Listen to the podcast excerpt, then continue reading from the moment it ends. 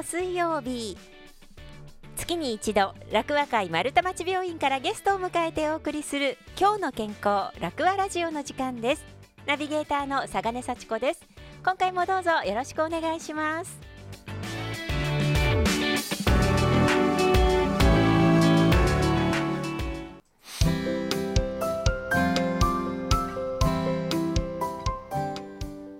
今回も楽和会丸太町病院からこちらの方にお越しいただきました。では自己紹介お願いします。はい。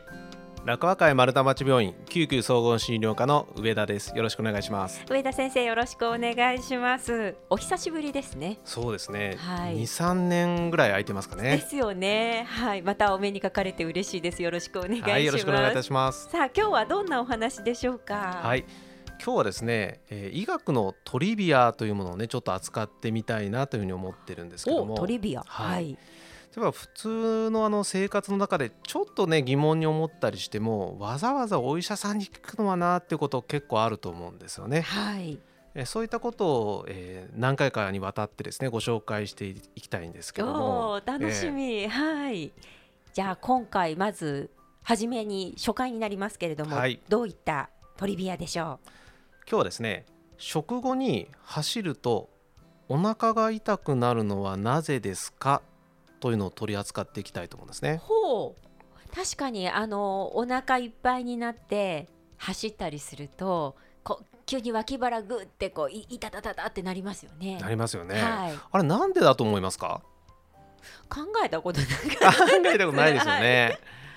いやまあ普通にお腹がいっぱいなのに走ったら痛くなるもんやって思ってましたけれども理由があるんですね。理由あるんですよね。うんでこれ理由が分かりますとどうやって予防したらいいかっていうのが分かるので、確かにそうですよね。はい。そうするとうまく運動ができるってことになりますので、うんうん今日はそれをね、えーみんなで学んでいただきたいなというふうに思うんですけどもお願いします。これなんで痛くなるのかはいそのヒントはですね、とある研究がありましてその研究というのは走った時には確かにお腹痛くなるよねところがサイクリングではあんまり起こらないよねあっていう研究なんですよ。はい。でもっと言うとええ。乗馬では起こるんですよ。あ、そうなんですか。乗馬はね結構起こりやすいんですよね。へえ。皆さんあまり普段からね乗馬してる方って少ないと思うんですけど、はい乗馬はわからないですけど。乗馬をしてみると結構痛くなるっていうことから考えるとはい。これは原因は何だろうかほってことなんですね。走ったり乗馬したりすると起こってサイクリングは起こらないってことですね。そうです。うん？何が違うんですかね？これはですね振動じゃないかって言われてます。振動。はいあ。乗馬は震えますよね。上下に揺れますもんね。揺れますね。ええはい。でこの振動で内臓が引っ張られていたいんじゃないかというのが今一番有力な説です。へえ。引っ張られるんですね。そうですね。大体あの食後に痛くなりますので、はい食事がどうも関係していそうだなということはわかると思うんですね。はい。で胃の中がたくさん物が入ってますとそれに押されて腸が引っ張られます。はい。で腸というのは右側から始まって、はいこの腸っていうのは結腸のことですけども右側から始まって、はい。上の方を取って左側の方に渡るんですね。これ横行結腸と言いますが、え。ーその後に下行結腸といって左側を下の方に下っていきます。はい。で最後肛門の方に行くということでぐるっと回るんですが、はい。この結腸は右側と左側はしっかりと固定されてるんです。で真ん中はあまり固定されてないんですね。そうなんですか。そうなんですとすると、はい。この結腸が引っ張られた時にはどこが痛むかというと右側か左側かどちらかということになります。ああ。で先ほどこのね脇腹が痛くなるっていうふうにおっしゃってましたけど、はい。まさにその通りでええ。お腹の真ん中が痛くなるよっていう方が少なくてはあどちらか右側が左側がっていう方が多いんですよね。大体みんなこう体くねらせてますよね。そうなんです。はい。まあ、こういったことから考えると振動で腸が引っ張られて起こる痛みじゃないかというふうに言われています。へえあそうなんですねいやあの今ちょっとだけ思い出したんですけどなんか血流が悪くなって痛くなるみたいな話も聞いたことがあるんですけどそれはどうなんですか？よくご存知ですね。ちょっとだけ小はい。耳に挟んだんですこれね、はい。昔はねあの血流じゃないかって言われた時代もあったんです。あやっぱりあったそうなんです。んですね。はい。で確かに調べてみると食事を食べた後には肝臓とか脾臓とかそういったところの血流がだいぶ変わるよねと。うん。血流が減ってしまう方がいるよねだから痛くなるんじゃないかっていうふうに思われたこともあるんですがはい。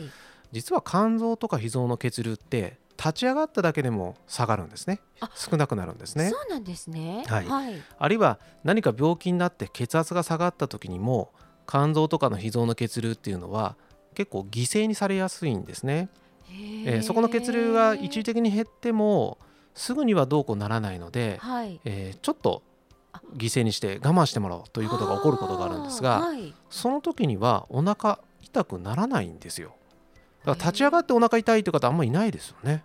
あまあ聞いたことはないですねはいということから考えるとちょっと違うんじゃないかと。で何よりも振動で痛くなるってことが説明できないんですよね。乗馬で痛くなる説明ができないんですよね。血流とは関係ないわけですね。そうなんです。でそういったことを考えるとやっぱり振動で引っ張られてるんじゃないかというふうに言われています。あそうなんですね。そうかなるほど。じゃあその振動で痛くならないようにするっていうなんか予防方法みたいなのもあるんですか？まず一つ目はお腹の中に食べ物がいっぱいあると良くないのであはい。胃が空っぽになるまでだいたい目安としては2時間ぐらいは食後走るのは避けましょうというのが一つ目安になります。やっぱり食べてすぐ走るのは良くないってことですね。そうですね。はい。食べてあのすぐに走るというのはえこういったお腹痛くなるっていうのもあるし、まあ、今回ちょっと話脱線してしまうんですがアレルギーもですね食べた後すぐ走るとアレルギーが起こる方もいるのでそんなこともそういう病気もあるんですよね。なのへでー。食後2時間ぐらいは激しい運動はしないっていう方が体のためにはいいかもしれないですね。ああそうなんですね。ちょっと収まってからちょっとお腹が落ち着いてからですね。そうですね。はい。でもう一つ大事なのはお腹の中がこう揺れ動いてしまうと振動で揺れてしまうと痛くなるのではい。内臓をしっかり固定するように腹筋を鍛えるといいんですへえじゃあ腹筋だとあのよくこうなんていうんですか？こう起き上がったり足上げたりとかするああいうはいはい。腹筋ですかね？でこの腹筋というのは腹横筋っていう名前なんですけどはい。お腹を横側に走る筋肉って書いて腹横筋っていうふうに書くんですがはい。これは一番お腹の奥側にある筋肉なんですね。そうなんですでね奥側にある筋肉がこう内臓を支えてるというようなイメージつけていただけるといいと思うんですがここの筋肉を育てるためにははい。一つはドローイングっていうふうに言うんですけど、ドローイング。はい、息をふーっと最後まで吐き続けるとはい。お腹にちょっと負担かかるの分かりますでしょうか、はい。ものなんかこうぐーっとこう押されているというか絞られているというかはい、あの時に使ってるのが腹横筋です。ですからふーっと息を吐く練習をするだけでも鍛えることができます。あそうなんですね、こうバタンバタンしなくていいんですね。そうですね。でもう一つはもうちょっとしっかりトレーニングしたいよなんて方の場合は、はい。えープランクっていうのがあるんですけどプランク。はい、これはあのうつ伏せになるような形で肘はついていただいていいんですがはい。腕立て伏せのような状態にちょっと似てはいるんですが、あはい。腕立て伏せする必要はなくてですね、お。えー四つん這いになったまま肘をついた四つん這いになったまま、そのまま例えば30秒間ぐらいですね。じっとしてるというだけなんですけどはい。やってみると分かるんですがはい。結構お腹がプルプルします。そうなんですね、はい。今なんかこう腕立て伏せのこんな動きをしないでいいんだったらちょっと楽だなと思ったんですけどそんなことはなかったんです。これ結構しんどいですね。ただですね走り始めてこう暖かくなってそろそろ走ろうかななんて思ってる方もいると思うんですが、走り出そうと思うとお腹痛くなるから嫌だっていう方の場合はぜひですね、えーこういったお腹の筋肉を鍛える運動を一緒にしていただいてですね走っても痛くならないというようなトレーニングを一緒にしていくと効率的ですね。なるほどでもそれはいいですねあのお腹の中もしっかり鍛えられてで、まあ、痛くならないんだったらね走りやすいですしね楽しいですもんねほういやぜひやってみていただきたいですね。でもあのこう走るっていうとあの私なんか特に運動不足なのもあるのかもしれないんですけどこう筋肉痛とか足が痛くなったりとかっていうのもあるんですけど筋肉痛についても何かお話あるんですか？そうですね。筋肉痛よく言われるのは年を取ると1日後あるいは2日後に筋肉痛が起こるなんていうこと、はい、いうことありますよね。はい、もうものすごい遅れてきます。で、あれはなんで遅れて筋肉痛になるかって考えたことってありますか？いや、年取ったらそうなのかなって思ってましたけど、はい。普通の筋肉痛というのは筋肉を無理に使って筋肉がちょっと断裂してしまって起こる筋肉痛があるんですね。でそれははい、はい、でこれは傷んで起こる痛みなので、うんうん、すぐに起こるわけです。はい、その時にですね。で遅れて起こる筋肉痛、遅発性筋肉痛なんて呼び方をしますけども、はい、この筋肉痛は筋肉を使いすぎて炎症が起こったり、そこに老廃物が溜まったりしますね。でこの老廃物が溜まることで痛みが遅れて出てくるんだというふうに説明されています。おあそうなんですね、はい、ですからおとしめされるとこう老廃物がね溜まりやすいというイメージわかると思うんですけども、はい、20代の方だと激しい運動をして1日後に遅発性筋肉痛が来ると。はい、で60代の方だとその痛みが2日後なんだなんていう研究があります。はいはい確かに。こういった研究から年を取れば取るほど遅れてくるんだよなんていうふうに言われたりするんですけども、えー、実はこの研究いくつか同じような研究がされてるんですけど、はい、もっと重要な事実があるんですね。でそれは何かというと、はい、この筋肉痛なんですが激しい運動しますよね。で次の日痛くなりました。若い人は痛くなりました、はい、じゃあ1週間後にもう痛みが治ってから、はい、もう一回同じ運動してみようよって言って同じ運動してもらうとどうなるかというと、はい、始発性筋肉痛起こらないんです。あ起こらないんです、ね、起こらないです。同じことしてるのに。はい。でこれは20代の方でもそうだし60代の方でもやはりそうだったんです。年齢関係ないんですね。そうなんです。ですから1日後に筋肉痛になったよとかですね2日後に筋肉痛になったよとああもう年のせいだねって思うよりは、これは普段運動してなかったせいだなと。運動不足のせいだなって思った方がいいんじゃないかなと私は思ってます。そっちですか？はい。そうやって考えると今後ねあの遅発性筋肉痛を起こさないためにはどうするかって言ったら、まあ、若くなるって難しいことですから、はい、それよりは普段から運動するというのがいいですよね。あなるほどね。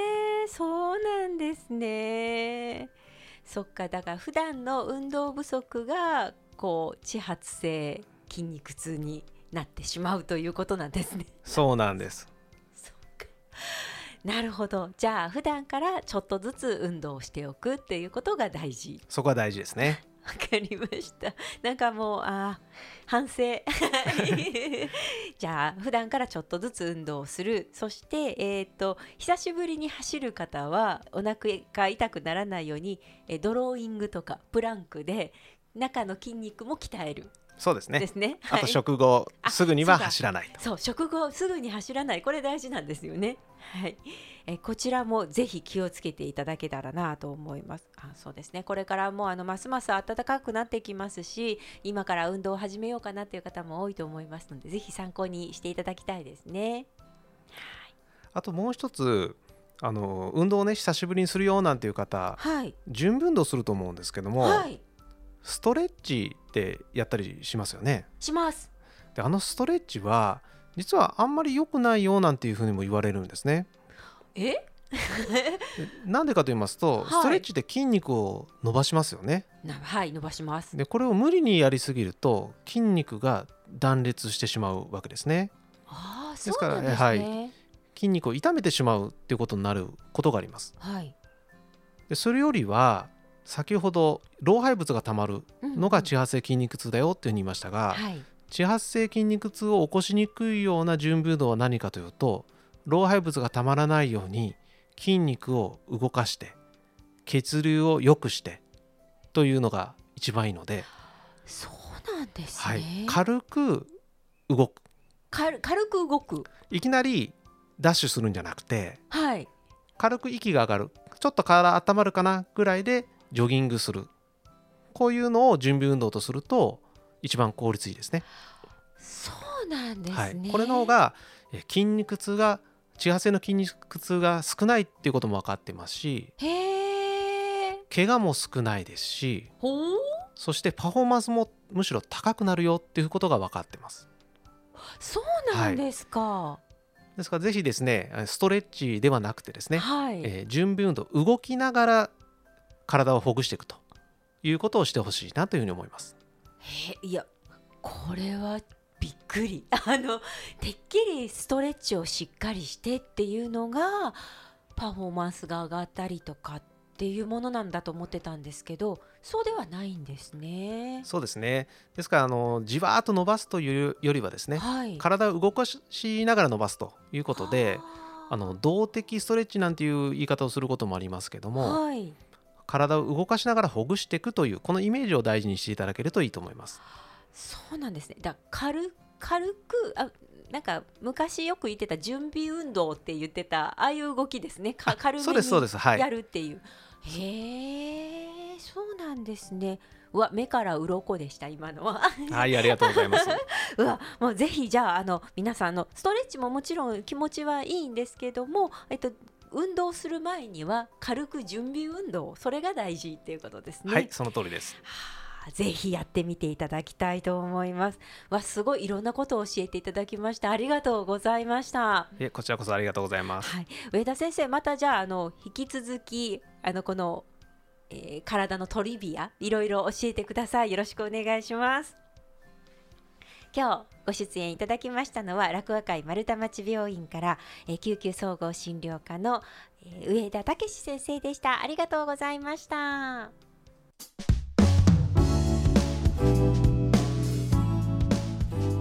いかがでしたか？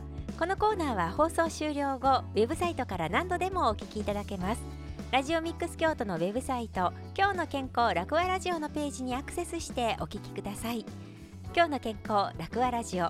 来月もどうぞお楽しみに。